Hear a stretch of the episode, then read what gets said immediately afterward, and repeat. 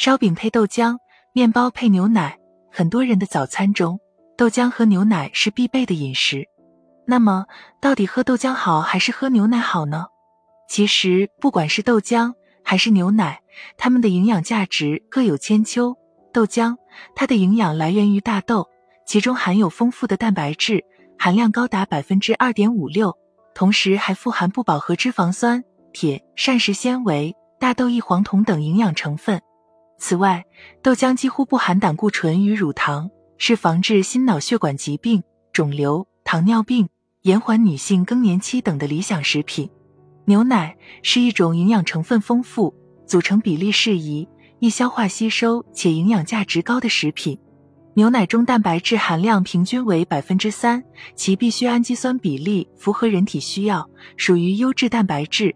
一百毫升牛奶中含钙一百一十毫克。且吸收率高，是摄入钙的良好来源。脂肪含量约为百分之三至百分之四，以易于消化微脂肪球的形式存在。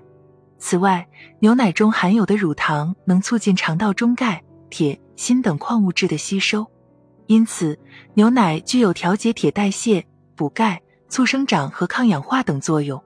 那么，豆浆和牛奶选哪个好呢？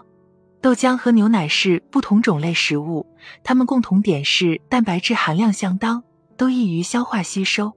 豆浆中不含胆固醇，且含有丰富的植物甾醇以及牛奶中缺乏的膳食纤维。豆浆中铁的含量远高于牛奶，长期饮用对心血管疾病患者比较友好。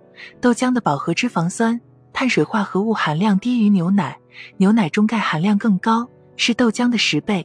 钙、锌、硒。维生素 B 二、脂溶性维生素 A 含量比豆浆高，牛奶对于钙需要多的孕期妇女、哺乳期女性是不错的选择。对于超重、肥胖或有低脂膳食要求者，也可选择饮用脱脂奶或低脂奶。出现常见乳糖不耐受怎么办？牛奶中含有乳糖，乳糖要在乳糖酶的作用下才能被分解吸收，而中国人一部分人缺乏乳糖酶，所以喝牛奶后容易腹泻。对于乳糖不耐受的人，可首选酸奶或低乳糖奶、舒化奶产品等。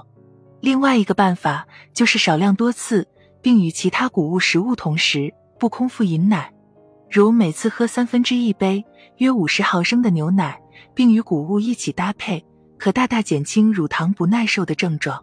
对于确认了牛奶蛋白过敏的人，应避免食用牛奶。豆浆一定要煮熟才可以。可能很多人不知道，生的黄豆有较大的毒性，可以引起食物中毒，因为它含有胰蛋白酶抑制剂、植物红细胞凝集素等有毒的物质，必须在彻底加热后才能被消灭。尤其豆浆都必须充分煮熟煮透后方可使用，否则不仅影响蛋白质的消化吸收，严重可能会引起中毒，出现恶心、呕吐、腹痛、腹胀和腹泻等胃肠症状。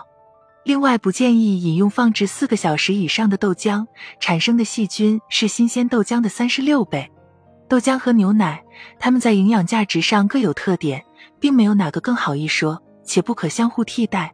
建议两者最好每天都饮用。